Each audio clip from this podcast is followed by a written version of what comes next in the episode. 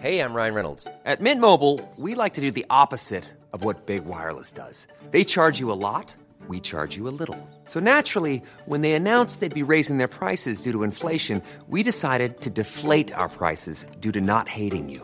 That's right. We're cutting the price of Mint Unlimited from $30 a month to just $15 a month. Give it a try at mintmobile.com slash switch. $45 upfront for three months plus taxes and fees. Promo rate for new customers for limited time. Unlimited more than 40 gigabytes per month. Slows. Full terms at mintmobile.com.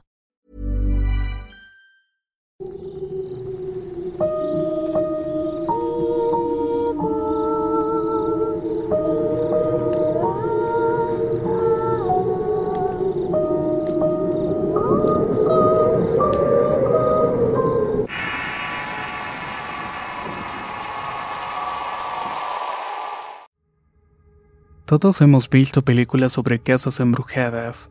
Son entretenidas y nos dejan pensando. Pero son pocas las personas que han experimentado el vivir algo así día con día. No es algo para nada fácil. Sobre todo porque se supone que es el lugar donde llegas a descansar o convivir con tu familia. Hoy en Relatos de Horror tenemos un recopilado respecto al tema. Espero que lo disfruten.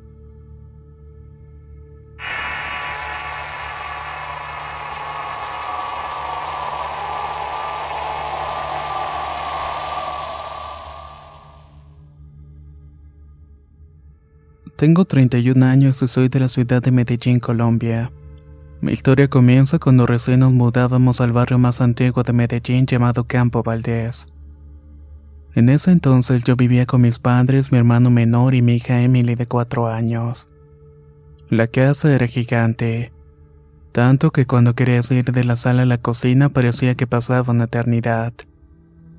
Mi habitación estaba al lado de la cocina y enfrente de mi puerta empezaban las escaleras que daban a la terraza de la casa. Eran unas escaleras largas que se perdían en la oscuridad. Todo empezó un día que estaba solo en la casa y regresaba de dejar a mi hija en la guardería como eso de las 8.30 de la mañana. Quise recostarme un rato en la cama de mis padres y ver televisión un poco. La prendí y acto seguido me senté en el borde inferior de la cama. Esperaba encontrar con el control algún programa de mi agrado. Estaba absorto en lo que estaba haciendo, pero aún así escuché muy claramente cuando unas pisadas pequeñas llegaban hasta la puerta de la habitación. Ahí se quedaron como esperando que yo volteara. Tardé unos segundos en voltear mi cabeza cuando lo hice vi una figura de una niña que salía corriendo hacia la sala. No sé por qué, pero en ese momento salí detrás de aquella cosa preguntando Emily. Eso fue algo que al llegar a la sala no me pude explicar, ya que yo sabía perfectamente que mi hija estaba en la guardería. Cuando llegué a la sala de la casa y no pude ver a nadie, se me puso la piel de gallina, aunque nunca sentí un susto como tal. Los vecinos me preguntaban constantemente si no sentía nada raro en la casa, si no había visto algo y aunque no sabía por qué lo preguntaba, me quedé pensando en eso por bastante tiempo. Hasta que llegó el día en que sabría el porqué de sus preguntas. Una noche de domingo me preparaba para dormir como eso de las nueve de la noche. Cerré la puerta de mi cuarto, me puse mis audífonos y empecé a escuchar el cartel de la Mega Paranormal. Ese es un programa popular de la emisora de Medellín llamada La Mega. Al cabo de un rato, en medio de una historia, sentí como la voz de los locutores se reproducía de manera al revés y de forma muy rápida. Eso fue como un shock para mi cerebro y me levanté de inmediato de un salto. Cuando lo hice pude escuchar que el programa seguía de manera normal.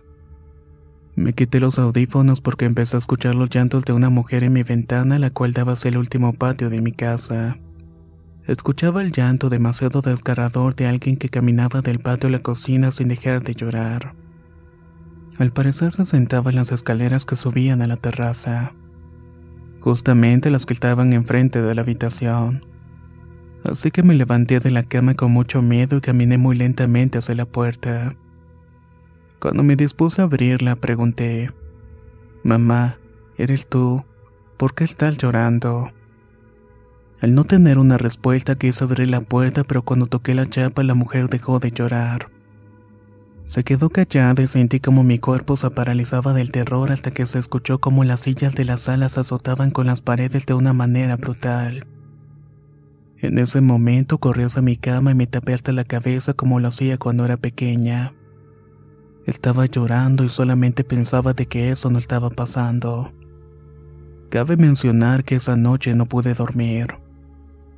El día siguiente esperé que mis padres se levantaran. Puse mucha atención para escuchar cuando ellos abrieron la puerta de su cuarto. Yo solo pensaba que había sido un sueño y que no había pasado nada en realidad pero escuché el grito de asombro de mi mamá diciendo, ¿qué fue lo que pasó en esta sala? Esto despertó a mi papá y yo solamente pensé, no lo soñé, todo esto realmente pasó. No quise decirle nada a mis padres, el tiempo pasó hasta que por razones de trabajo tuvimos que mudarnos y todo quedó en el olvido. Al menos eso pensaba yo, pero un día visité a una amiga que vivía al lado de esa casa. Estábamos charlando y hablando de todo un poco cuando ella me interrumpe para hacerme la misma pregunta. Esa que me habían hecho durante toda mi estancia en ese lugar. Pauline, nunca he visto o escucharte nada malo en esa casa. Te lo pregunto porque resulta que ya había una mujer que cuidaba niños. Una vez lo subió a la terraza para que jugaran un poco teniendo mucho cuidado ya que uno de los patios, el que está enfrente de la puerta de tu madre, no tenía tejas, y algún niño podría caer al piso de abajo por allí. Resulta que esta mujer bajó rápidamente al teléfono y dejó a los niños jugando. Después de unos minutos le alertó un sonido horrible en el patio. Al correr hasta allí se dio cuenta que una de las niñas había caído se encontraba en el suelo. Al parecer nunca superó el incidente. La mujer nunca se casó y nunca tuvo hijos. Solo se le escuchaba llorar hasta el día en que falleció. Dicen que murió en la habitación donde tú dormías. Todo esto me cayó como un balde de agua fría. Siempre he sido una persona muy escéptica, pero sabía que lo que ella me estaba contando yo lo había escuchado y lo había visto tres años atrás. Me quedé petrificada y le conté mi historia a mi amiga. Han pasado cinco años desde esta experiencia y aunque ha sido la única que he tenido en mi vida, cuando la recuerdo no puedo evitar verme corriendo hacia la sala para encontrarme con esa pequeña sombra. O verme con mi mano en la chapa de la puerta inmóvil mientras escuchaba los fuertes golpes de los muebles en la sala. Son cosas que uno no puede olvidar tan fácilmente.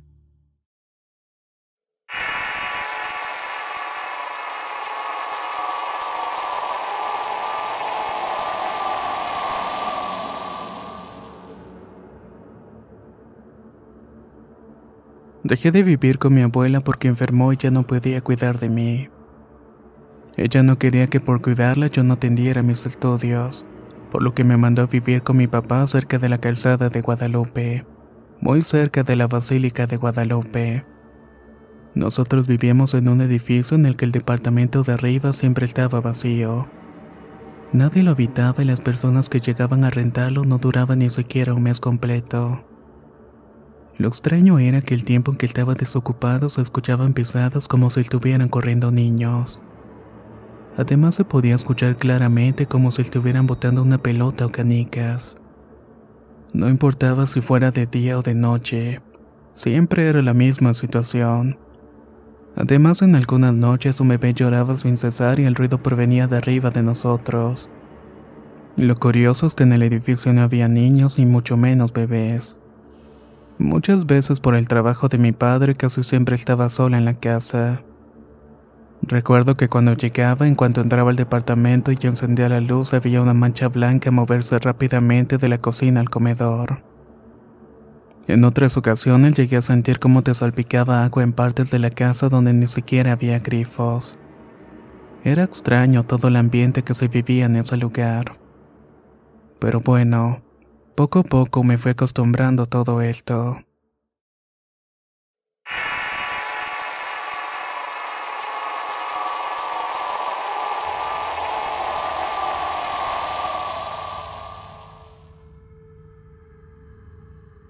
Soy de un pueblo que se llama Unión de Tila, Jalisco. La casa donde me pasaron muchas cosas estaba situada en un ranchito que se llama San Cayetano del mismo municipio. Esto que cuento me sucedió desde que era muy joven, y hasta ahora lo había mantenido todo en secreto. Había en mi vida tres mujeres que decían que me iba a morir. Cuando nació mi hijo lo molestaban y lo bajaban de su cuna. El acoso que sufrí me ocasionaba peleas constantemente en mi matrimonio. En una ocasión por la discusión bajé a dormir en otro cuarto y al acostarme empecé a sentir cómo bajaba la temperatura del lugar. Al cabo de unos minutos escuché cómo removían platos en la cocina. Con mucho miedo comencé a caminar recargada sobre la pared. Cuando me iba acercando al comedor, claramente escuché que alguien estaba bailando arriba de la mesa. Yo sentía tanto miedo, pero aún así continué cuál fue mi sorpresa al ver un gallo y un gato peleando arriba de esta. Cuando sintieron mi presencia, el gato me miró y salió de la casa corriendo, mientras que el gallo sin hacer nada me miraba fijamente. No supe en qué momento desapareció de mi vista o cómo llegué a mi cama. Me atormentaron así más de un año que estuve en esa casa. Viví cosas horrorosas y hasta hace poco las tres mujeres que me causaron esto me dejaron de seguir. Hace poco tumbaron la casa y uno de mis tíos que es albañil y trabajó en ese lugar dijo que escuchó risas de personas y que incluso lo estaban llamando por su nombre. No cabe duda que esa casa estaba maldita.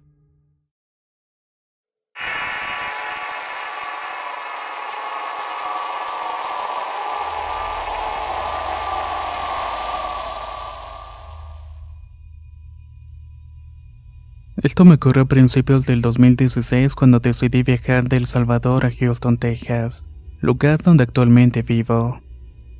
Mi hermana me recibiría a mí y a sus hijos que me los había dejado encargado durante cuatro años. Al llegar nos recibió ella y su nueva pareja con quien se había casado los primeros días de ese mismo año.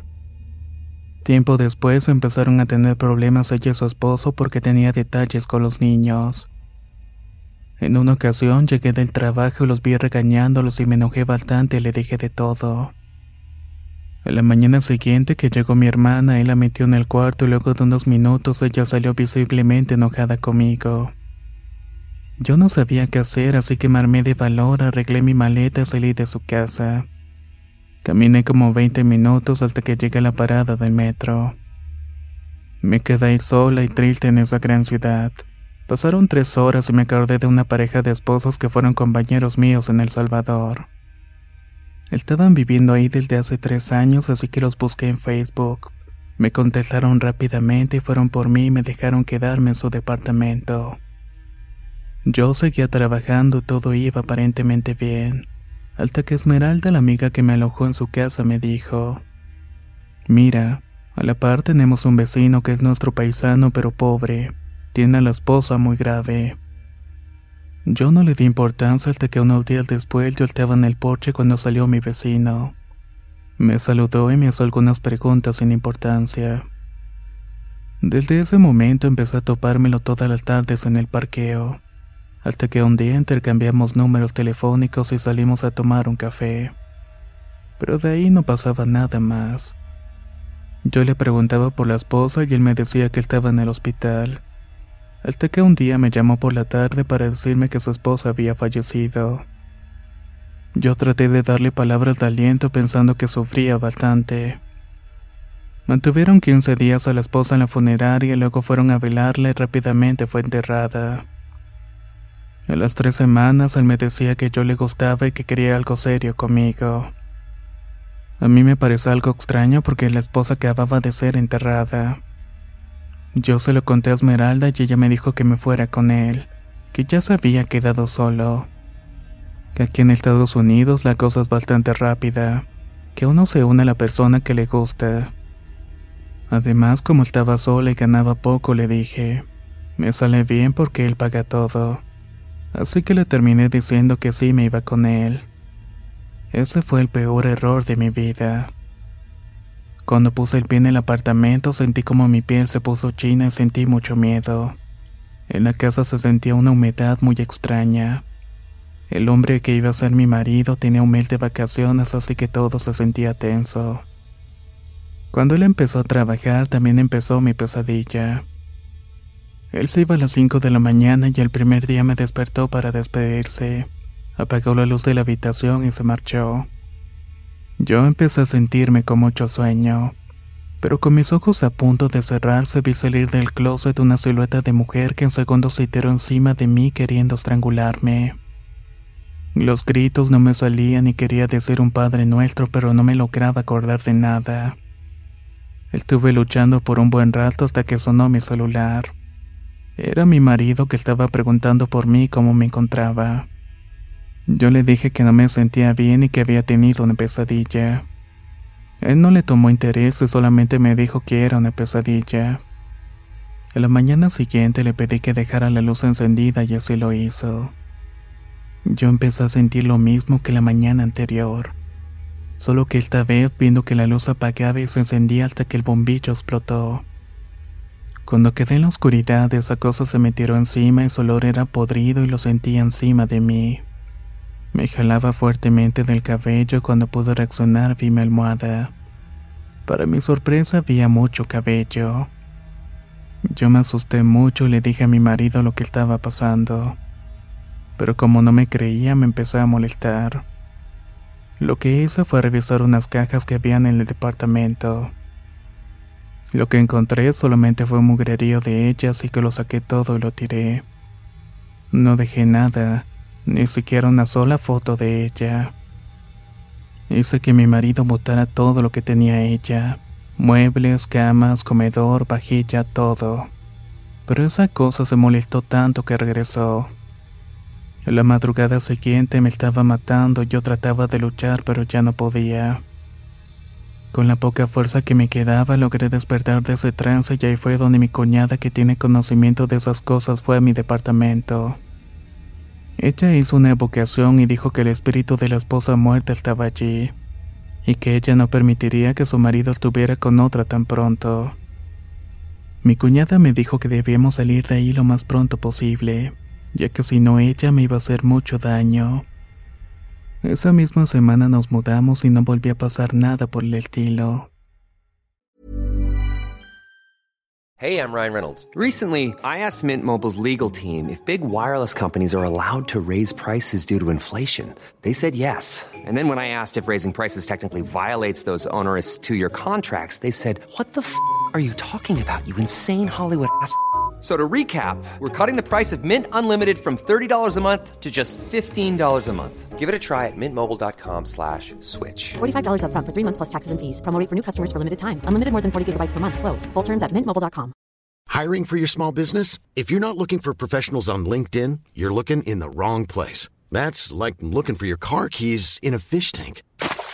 LinkedIn helps you hire professionals you can't find anywhere else, even those who aren't actively searching for a new job but might be open to the perfect role. In a given month, over 70% of LinkedIn users don't even visit other leading job sites. So start looking in the right place. With LinkedIn, you can hire professionals like a professional. Post your free job on linkedin.com slash spoken today. ¿Qué tal te vendría una limpia de primavera? Sin duda la llegada de una nueva estación es la oportunidad perfecta para traer mejor energía a tu vida, incluyendo abundancia y dinero en efectivo por tus compras diarias gracias a iBota. Así es, y lo mejor es que no tendrás que recurrir a la brujería para traer riquezas. Solo descarga la aplicación de iBota totalmente gratis. Agrega tus ofertas y obtén dinero real que podrás transferir a tu cuenta bancaria, PayPal o tarjetas de regalo. Forma parte de la comunidad de 50 millones de usuarios que ya disfrutan de los beneficios de más de 2.700 marcas y gana hasta 256 dólares por año. Con iBota ya no tendrás que recurrir a un amarre de amor para conquistar a tu crush. Y con el dinero que ahorraste podrás invitarla a una cena elegante. O al fin comprar ese viaje con el que siempre soñaste.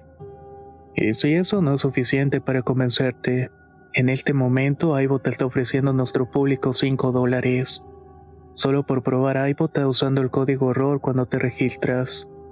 Solo tienes que ir al App Store o Google Play Store y descargar la aplicación iBota gratis. Para comenzar a ganar dinero en efectivo y usar el código error. Eso es iBota en Google Play o App Store y usa el código error. Atrae abundancia a tu vida con iBota y corre a descargar la aplicación.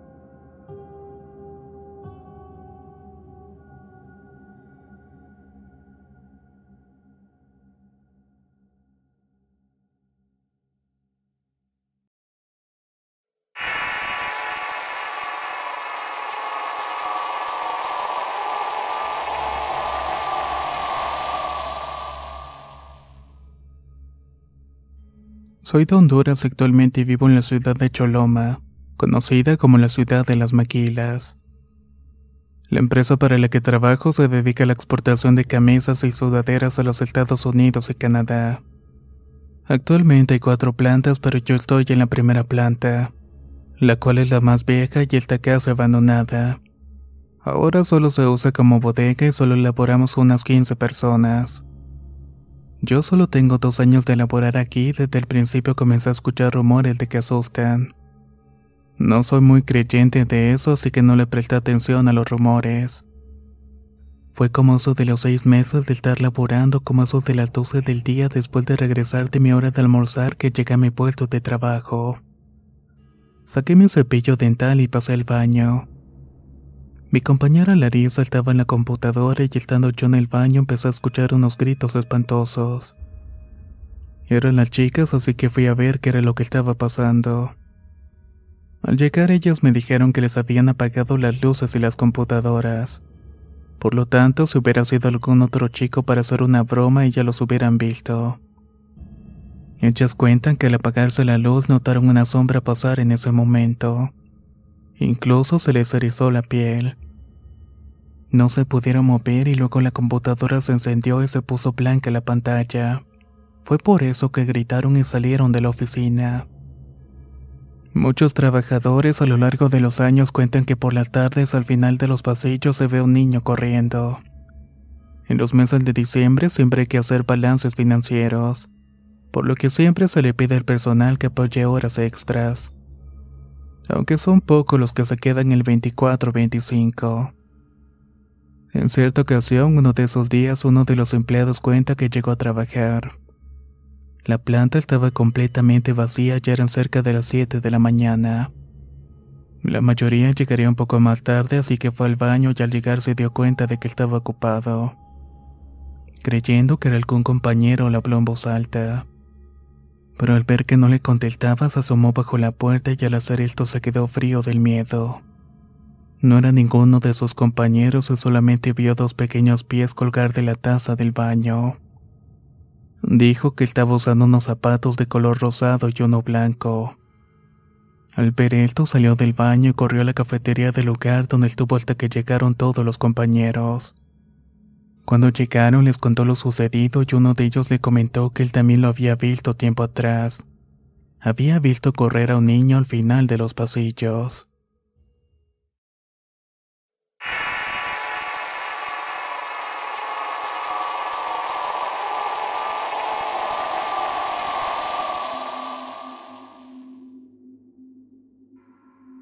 Cuando tenía como 12 años vivía en la ciudad de Cuernavaca, Morelos. Actualmente casi tengo 49. Mi familia es grande y tengo nueve hermanas y cinco hermanos. Algunos ya se habían casado y tres de ellos vivían en la Ciudad de México. Lo hacían en un departamento de la Unidad de Independencia. Uno de mis hermanos vivía con dos hermanas en ese departamento. Ellas trabajaban y se hacían cargo de los gastos y mi hermana solamente estudiaba en la universidad. Él tiene un amigo que siempre lo frecuentaban y eran súper amigos. En una ocasión se fueron a ver la película El Exorcista y a mi hermano lo traumatizó tanto que dormía con la luz prendida todo el tiempo. Al cabo de unas semanas y por un proyecto de la universidad, él y su amigo llegaron al departamento con un esqueleto que llamaron Florentino. Decían que todavía tenía carne en los huesos. Lo guardaron en el lugar de la sala que era como un closet que tenía unas cortinas muy gruesas.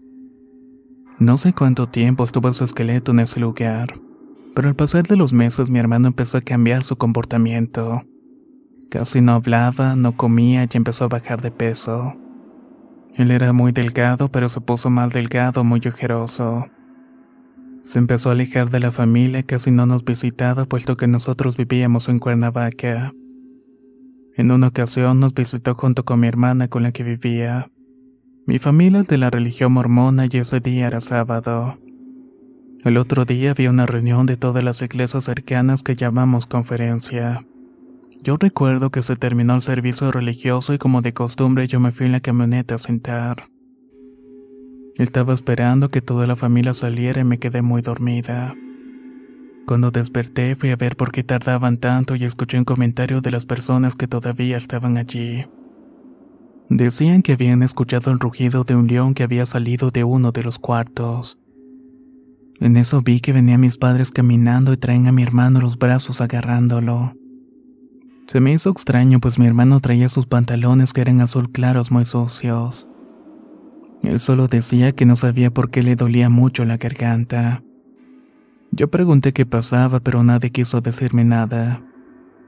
Ese mismo día mi hermano y mi hermana tuvieron que regresar a la Ciudad de México. Cuando se fueron mis padres empezaron a contar lo que había pasado en la reunión. Como ellos sentían que mi hermano tenía algo raro, decidieron pedir ayuda en la iglesia. Una oración especial a la que llaman unción. Es una oración donde colocan un aceite bendito en la cabeza y ponen las manos en la cabeza de la persona. Luego comienzan a hacer una oración muy especial. Dijo mi papá que cuando entraron en ese cuarto tuvieron que sacar a mi madre pues mi hermano los empezó a desconocer, y su mirada se tornó muy agresiva. En el cuarto habían ocho misioneros, el obispo Yell y todos harían la oración. Pero cuando lo sentaron en la silla empezó a resistirse. Dicen que se tiró en el piso y se rodaba de un lado para otro. Él demostraba demasiada fuerza y no dejaron que le pusieran el aceite bendito. Mi hermano estaba acostado en el piso y se tuvieron que subir sobre él para hacerle la bendición completa. En ese momento comenzó a rugir como un león. Fue algo bastante fuerte, dijo mi padre, ver a su hijo transformado en un espíritu maligno. Él mismo lo atrajo con lo que hizo. Él mismo abrió una puerta a su ser maligno que lo está acabando. Después de eso mi hermano se fue de mesonero y sigue con esa religión. Y nada de lo que pasó en aquella ocasión se ha vuelto a repetir.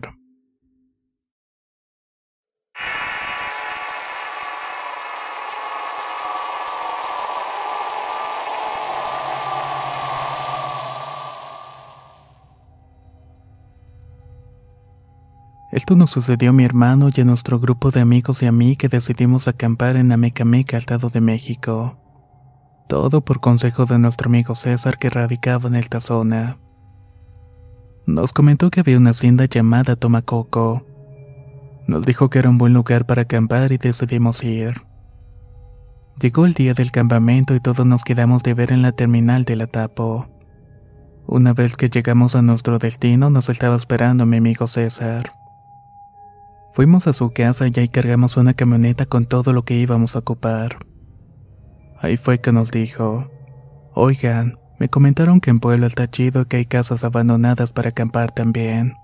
Como ven, a la hacienda o a Puebla. Todos optamos por Puebla y una vez cargada la camioneta empezamos el camino. Todo iba según lo planeado. Íbamos sobre un camino de terracería que nos condujo hasta las faldas del volcán Popocatépetl. Seguimos por ese camino y luego nos perdimos y mis amigos dijeron, ¿y ahora qué hacemos? A lo que yo les contesté, pues ya ni modos, así sirve que experimentamos más y conocemos. Solté una carcajada pero mi felicidad no duró mucho.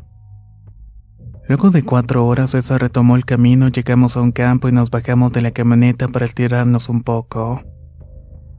Y de nuevo nos subimos para conocer un rato más. Llegamos a lo que pareció ser la entrada de un bosque y ya como de las 4 de la tarde nos topamos con una casa. Paramos unos cuantos pasos y platicamos sobre que estaría bien ir a echar un vistazo. ¿Quién se anima? Y como nadie dijo nada, fuimos mi hermano, mi amigo César y yo. Una vez que llegamos a la casa, tocamos la puerta durante unos minutos y nadie respondió, por lo que decidí ir a checar si podía tener la puerta abierta. Y efectivamente se pudo abrir. Al ver el interior les dije, no mis carnales, aquí nadie vive, chequen el dato. Así que mi hermano y César se asomaron al interior para constatar que la casa estaba hecha un verdadero desmadre. Estaba con un poco de charcos y todos los muebles echados a perder. Entramos para inspeccionar más y vimos que del lado izquierdo había unas escaleras de madera. Nos volteamos a ver como si nos hubiéramos leído la mente los tres. Cuando dimos el paso para subir se deshizo el escalón y César dijo, hay que salirnos mejor. ¿Qué tal si la casa se nos viene encima? Salimos los tres hacia el camino dejando que nos esperaban atrás. Adentrándonos más vimos otras tres casas. Todas estaban abandonadas a pesar de que eran tan grandes no sabíamos por qué las habían abandonado. La tercera y última estaba mejor.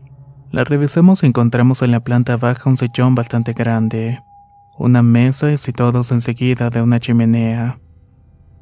Era la mejor de las cuatro y de allí en fuera era la correcta para poder cotorrear. Nos salimos para decirle a nuestros amigos que habíamos encontrado donde pasar el desmadre. Llegamos con ellos y nos dijeron sorprendidos, no mamen, pensamos que no iban a volver. Nosotros le dijimos de la casa y emprendimos el rumbo. Ya en el camino les contamos todo lo que vimos. Llegamos y César estacionó la troca al lado de la casa y bajamos. En eso mi amiga Esperanza dijo que la casa estaba prácticamente en medio del bosque. Limpiamos la casa y bajamos las cosas de la camioneta. Salimos a buscar madera y prendimos la parrilla y todos ayudamos y por fin pudimos echar un taco. Una vez que comimos salimos y echamos un cigarrillo. Abajo de la casa había como un barranquito que te llevaba a un río, así que bajamos a echar un vistazo y nos regresamos a la casa. Como eso de las 8 de la noche empezamos a echar unas chelas. Un amigo que tenía una cámara la prendió modo nocturno para ver si veíamos algo. Como no veíamos nada en la cámara empezamos a platicar cosas de terror que les habían pasado amigos y familiares. Estábamos tan adentrados en el tema que a mis amigas les empezó a dar miedo. Nosotros hacíamos más cosas para espantarlas. Aventábamos piedras sin que nos vieran y cosas por el estilo. Luego de unas cosas dejamos de espantarlas y nos pusimos a hablar tonterías. Como eso de la una de la madrugada se empezaron a escuchar ruidos en la parte de arriba. Ya ven, tontos, ya nos empezaron a espantar. Pero nosotros dijimos que no fuimos nosotros, solamente que no nos creyeron. Al cabo de un rato se les olvidó el asunto y continuamos platicando. Después de una hora se escuchó otro ruido, pero ahora en la cocina. Fuimos a ver, pero no encontramos nada y pensamos que había sido una rata. Regresamos a cotorrear y mi amiga Jessica abrió la ventana y se asomó y nos dijo: No manchen, parece que hay alguien en el río. Nos asomamos rápidamente y vimos una silueta y mi amigo Mario sacó una lámpara, pero al momento de usar la zona no pudimos ver nada. Estábamos un poco temerosos y César gritó: Hey, mijo, ¿quién eres? ¿Necesitas algo? Pero no hubo respuesta y siguió insistiendo, pero nada. Esa persona o cosa no contestaba. Nos sacamos de onda y decidimos cerrar la ventana. Eran casi las 3 de la mañana y empezó lo más cabrón, pero ahora dentro de la casa. Estábamos sentados frente a la chimenea tomando algunas chelas. De repente en la tabla que nos tapaba el calor del fuego empezó a formar la cara del chamuco y lo hizo por todas partes, primero la boca y luego los ojos.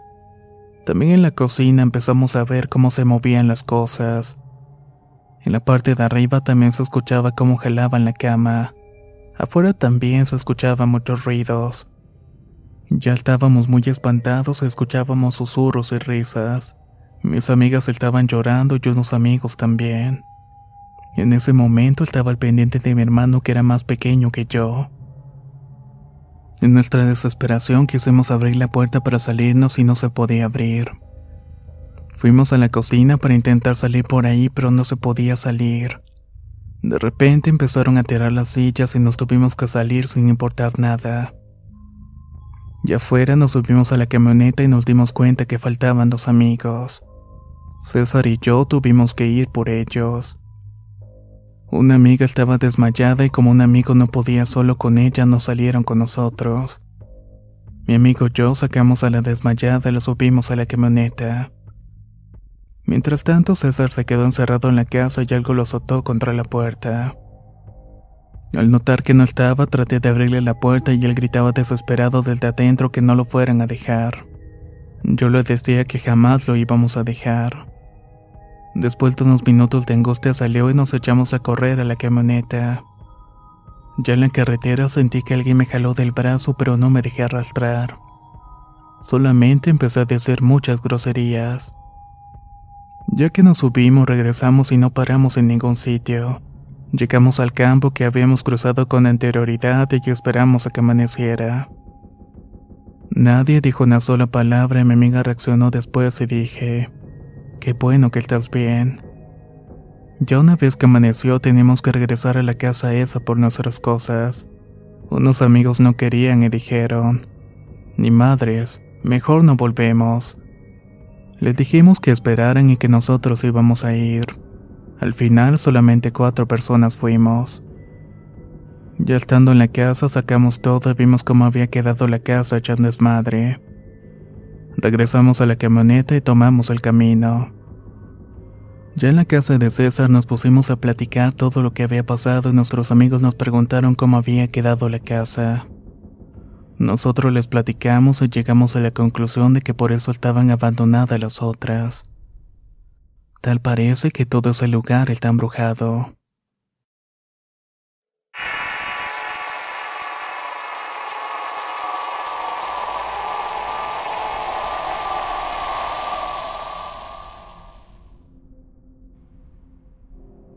Esto me pasó hace poco más de un año en el mes de noviembre.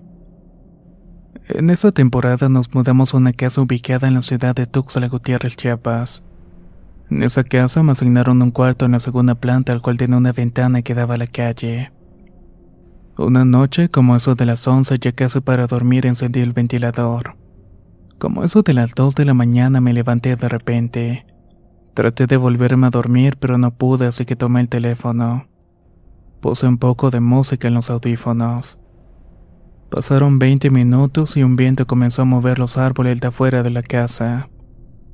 No le tomé importancia y casi a punto de caer dormido nuevamente sentí claramente como una mano me agarraba del pie. Yo me levanté un tanto estremecido y pensé que era el ventilador moviendo mi sábana. Así que de nuevo no le tomé tanta importancia y volví a dormirme. Como los 20 días, unos primos llegaron a dormir a mi casa, así que acampamos en un pasillo muy grande. Arrastramos nuestras colchonetas y los seis nos acomodamos en cada extremo del pasillo. Tres de un lado y tres del otro lado. Como eso de las de la mañana, uno de mis primos se levantó al baño y el ruido de la puerta nos despertó a todos. Ya no pudimos dormirnos, así que comenzamos a platicar.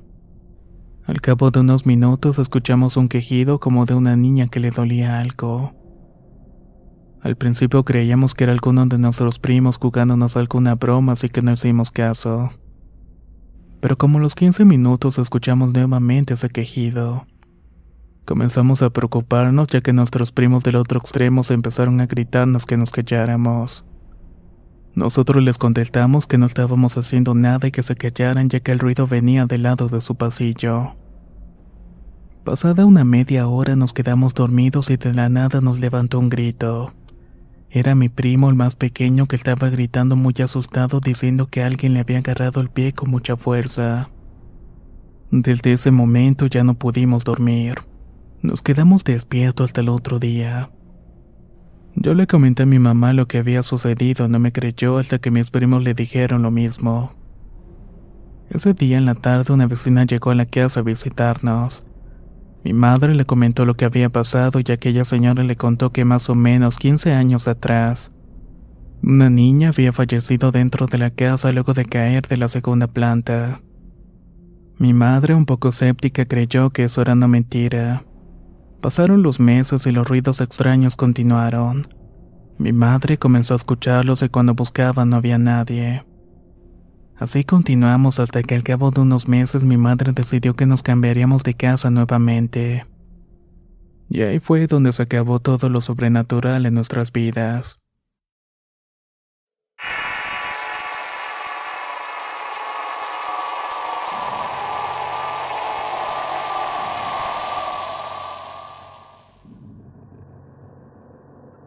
Cuando tenía alrededor de 14 años vivía en Salisbury, California del Norte, en Estados Unidos. Nos acabamos de mudar mis dos hermanos, mi madre y yo, a un departamento de dos pisos. En la parte de abajo estaba la sala, el cuarto de lavandería, un medio baño, la cocina y el comedor. En el piso de arriba estaban los dos cuartos y el baño completo. Una noche estábamos mi madre y yo en la parte de abajo y ella estaba haciendo unas cuentas y yo lavando ropa y mandando mensajes a una amiga. Dejé el teléfono abierto y empecé a recibir mensajes que decían vete perra una y otra vez. Yo estaba en un estado de confusión. A la vez me causó un poco de risa ya que no lo podía creer. Me quedé por unos pocos segundos viendo el teléfono cuando reaccioné, lo agarré y se lo llevé a mi madre y se lo mostré. Recuerdo su cara de sorprendida y le dije, Mira mamá, el teléfono, lo que se está escribiendo. Supongo que me quiere que me vaya de la casa. Ella agarró el teléfono y dijo en el nombre de Jesús te reprendo. No eres bienvenido en este hogar. Vete y que la sangre de Cristo te cubra. Y lo que sea que estaba escribiendo eso se fue o bueno, eso pasó por un tiempo. Mi hermana mayor vivía en el departamento de al lado con su pareja y sus hijos. Una tarde llegaron con una minivan muy bonita y cuando salimos a ver su carro yo me subí mientras todos estaban afuera conversando sobre este. Estaba sentada en el lado del pasajero y se me ocurrió tomarme una foto. Cuando la revisé algo llamó poderosamente mi atención. En la parte de atrás se lograba ver una cara de un hombre mirándome fijamente hacia mí. Yo salí a enseñarle las fotos a mis familiares y nadie lo podía creer. Me voltearon a ver y en sus caras se le notaba el miedo. Nadie dijo nada y no se volvió a tocar el tema. Un día después encontré a Adrián, un vecino, y durante nuestra conversación le conté lo que me pasó y le enseñé la foto. Él me dijo entonces, Mira, te voy a contar algo que sucedió, pero no digas que yo te lo dije. Nosotros somos buenos amigos del dueño de los apartamentos, y él me hizo prometer que no dijera nada. Unos meses antes de que se mudaran, una pareja de casados vivían en tu apartamento. Una noche se escucharon gritos de un hombre afuera. Después los vecinos salieron a ver qué era lo que estaba pasando. El hombre que gritó estaba muy borracho, como la esposa no lo dejó entrar, empezó a gritar que ella lo estaba engañando. Esa noche uno de los vecinos ofreció al borracho pasar la noche en su casa, ya que la esposa no lo había dejado entrar. A la mañana siguiente le amaneció muerto y dicen que fue de un ataque al corazón. Los vecinos cuentan que su alma se quedó queriendo entrar a su apartamento. Unos días después la mujer se fue y no se supo nada de ella. Después de escuchar todo esto me quedé en shock y le agradecí a Adrián por todo lo que me había contado. Después de eso no quise seguir pensando en el tema y seguí mi vida normal. Mi mamá trabajaba removiendo esbeltos y por lo tanto viajaba mucho. Siempre se iba los domingos y regresaba los días viernes. En esos días yo me quedaba cuidando a mi hermanito David. Yo al tener el apartamento solo aprovechaba a invitar amigas. En una ocasión llegamos todos del colegio y nos pusimos a ver películas de terror. Cuando terminamos empezamos a asustarnos unas a las otras. Todas reíamos hasta que una de ellas dijo, Mira, ¿qué pasaría si nos empezaran a asustar ahorita? Luego me acordé del teléfono y las fotos y les conté. Ellas empezaron a reír y una de ellas dijo en voz alta, Hay alguien aquí, mientras todos estábamos en silencio. No pasaron ni 15 segundos cuando escuchamos algo caer del cuarto de lavandería. Todas gritamos y ellas me preguntaron qué fue eso. Yo le dije que no sabía si me estaban haciendo una broma que no era chistoso. A lo que me contestaron que no se había movido para nada de ese lugar. Optamos por calmarnos y caminé para ver qué había sido ese ruido y solamente había un bote en el suelo. Luego le dije a mi amiga que nunca vuelva a hacer eso, que nunca vuelva a tratar de hablar con algo que no podemos ver. Después de ese día ya tiene miedo de entrar a mi casa solas. Yo empecé a ver sombras por toda la casa. Hasta que una noche estando en la cocina vi pasar muy cerca una sombra oscura. Esto no me causa miedo, sino más bien curiosidad. Otra noche estaba en la casa con mi hermano, llegaron a las 10.30 de la noche. Y escuché a alguien bajar las escaleras y era David quien tenía una mirada fija en la puerta de la casa. Yo me saqué de onda y le dije en voz alta, ¿qué es lo que haces aquí? Deberías estar dormido. Regrésate a tu cuarto y duérmete ya. Él sin decir una sola palabra se dio la vuelta, subió las escaleras y entró a su cuarto. Yo estaba hablando por teléfono y aproximadamente 30 40 minutos después volví a escuchar a alguien bajar la escalera. Era otra vez David, pero esta vez su mirada estaba ida. Esta vez no paró y se fue directamente hacia afuera corriendo. Decía que el hombre de negro venía por nosotros. Al principio me molesté pensando que era una broma, pero al darme cuenta que él no paraba y cruzaba la calle empecé a preocuparme. Se escondió entre los carros y cuando yo me acerqué me decía sin parar, Veira, él viene por mí, él viene por ti también. David, para por favor, le repetía una y otra vez. Empecé a llorar desesperada de que le pasara algo malo a mi hermano. Después de aproximadamente cinco minutos de perseguirlo entre los carros, él paró y se fue hacia mí. Lo abracé y al verlo regañé le dije que por qué había corrido. Me contestó que aquel hombre venía por nosotros. Cuando le pregunté a qué hombre se refería solamente alcanzó a decirlo. Olvídalo, solamente olvídalo. Hasta el día de hoy he querido preguntarle sobre aquella noche.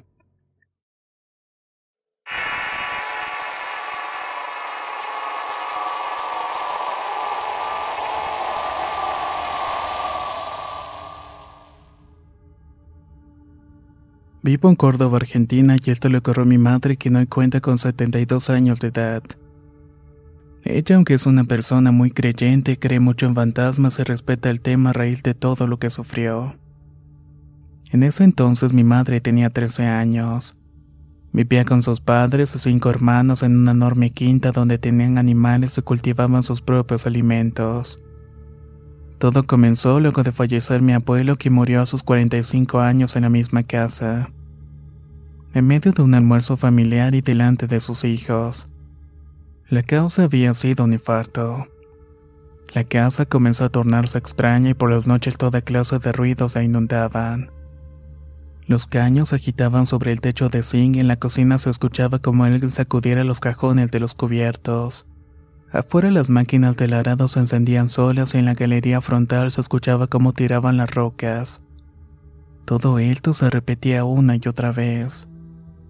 Al día siguiente, al revisar la casa, los objetos se encontraban en el mismo lugar donde los habían dejado la noche anterior. Era como si nunca los hubieran tomado. El miedo era tan grande que mi abuela decidió dormir con todos sus hijos en una sola cama pero había una razón aún más poderosa que el simple miedo a los ruidos. Pues una de mis tías, Susana, de 20 años, se comportaba de una manera perturbadora. Ella pasaba el tiempo en su habitación y hablaba poco. Se despojaba de todas las ropas y por las noches sufría ataques en los que gritaba e inclusive llegó a lastimarse. Las pocas veces que salía de la casa se sentaba a un lado de un árbol siempre en el mismo árbol. Balanceaba su cuerpo hacia adelante y hacia atrás mientras balbuceaba como si estuviera rezando. Mi madre dice que al ver la película El exorcista ese plano donde se aprecia la puerta del cuarto alejándose de Regan. Le recuerda sus tiempos ya que la habitación de Susana estaba alejada y se mantenía cerrada. Ella se mostraba violenta con todo aquel que entrara a su cuarto. Pero no así con mi madre, la cual le decía con una voz rasposa y gruesa. A ti no te voy a hacer nada. Susana fue internada dos veces por un periodo de cinco meses en un neuropsiquiátrico, pero no experimentó mejoría alguna. Por lo cual otra de mis tías Carmen de 15 años en aquel entonces, que hasta el día de hoy posee una sensibilidad especial, fue la primera en creer que se trataba de una posesión demoníaca. Buscó por todos lados a alguien que pudiera ayudarla hasta que finalmente logró traer a tres brujos dedicados a la magia blanca. Todos estaban ubicados en distintas localidades. Ellos hicieron un triángulo de sanación logrando así sacar finalmente a mi tía de ese mal. También le dijeron a mi abuela que debía deshabitar la casa ya que habitaba un espíritu muy poderoso y maligno. Que este no sería se pudo saber también que los anteriores dueños se habían mudado tras el fallecimiento de su pequeña hija en la casa. Por estas razones mi abuela se mudó y todo terminó allí. Mi tía Susana se casó, tuvo hijos y vivió una feliz vida por muchos años. Increíblemente no sufrió secuelas de aquella experiencia. Falleció hace 10 años por causas naturales. Personalmente me pareció extraño que todo se diera luego de la muerte de mi abuelo. Sinceramente no sé a qué se deba. Actualmente la casa fue demolida y se hizo una casa nueva. No sé si los dueños nuevos experimenten actividad paranormal, pero creo que cuando algo maligno se apodera del lugar jamás lo abandona.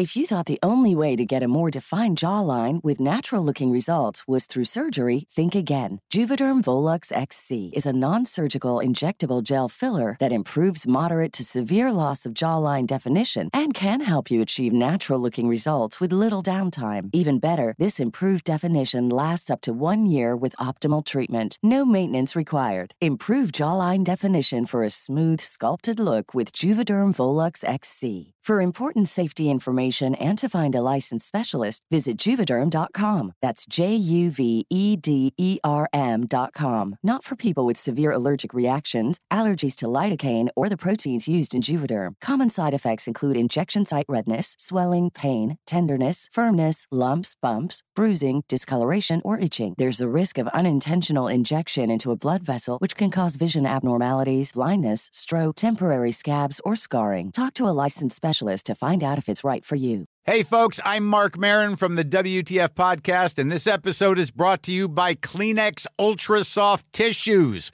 your ally to help tackle your allergy symptoms this season. I love the change of seasons, but nobody loves pollen and all those other things floating in the air that make you sneeze during this nice weather. Kleenex Ultra Soft Tissues are hypoallergenic and allergist approved, so fight back against watery eyes and runny noses without worrying about irritating your skin. For this allergy season, grab Kleenex and face allergies head on.